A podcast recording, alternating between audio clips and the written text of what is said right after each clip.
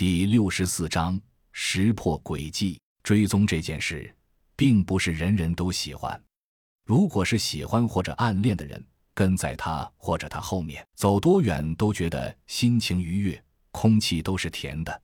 但如果是生死仇人，离得再近都觉得不够近，恨不得立刻飞到他身边，揪住两边膀子，擦擦擦几下将其撕碎，几下捏把好，再一只脚踩着头，两只手拽着脚，嘁里咔嚓整碎。随便再捏把好，拿个棒槌凿吧凿吧，再折腾碎，再捏把好，如此往复一百遍，方解心头之恨。开出 XN 市区，马路越发宽敞，因为没有路灯，所以车速并不敢太快，一直维持在一百公里每小时左右。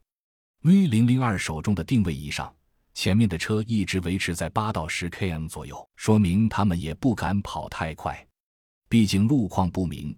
一味追求速度，说不定欲速而不达。追过了黄原县，正在奔向海晏县的途中，V 零零二问道：“他们这是准备去哪儿？”说完，又像自问自答似的说：“看方向，像是要去青海湖。”眼神却是看向甄小阳。不知为什么，他好像情绪不错。甄笑阳觉得微微有些奇怪，在这个女人身上，好像从来看不出什么情绪。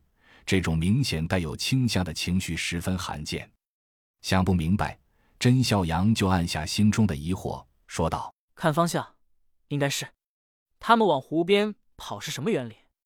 那边地形开阔，并不适合隐藏，难道有什么陷阱和埋伏？”V 零零二微微点头，他在思索片刻后方道：“如果有陷阱，在市里远比在郊外要强得多。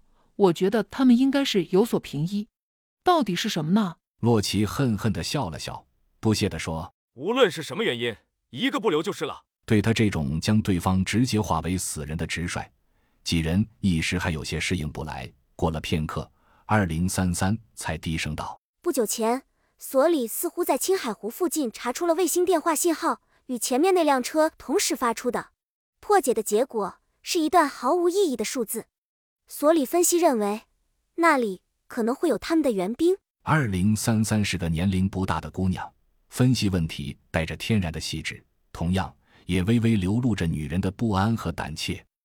四人沉默了，过了许久，甄笑阳忽然问道：“你们觉得我们是不是错过了什么，或者忘记了什么？”几人隐隐觉得甄笑阳话有所指，思前想后，洛奇突然反应过来：“是暴君袭击我们家人的暴君改进型。” V 零零二接着愤然道：“一定是那次暴君来袭，我们打伤了他，他们一定是到这里来修理，一定是这里有他们的基地。”几人点头同意了他的看法。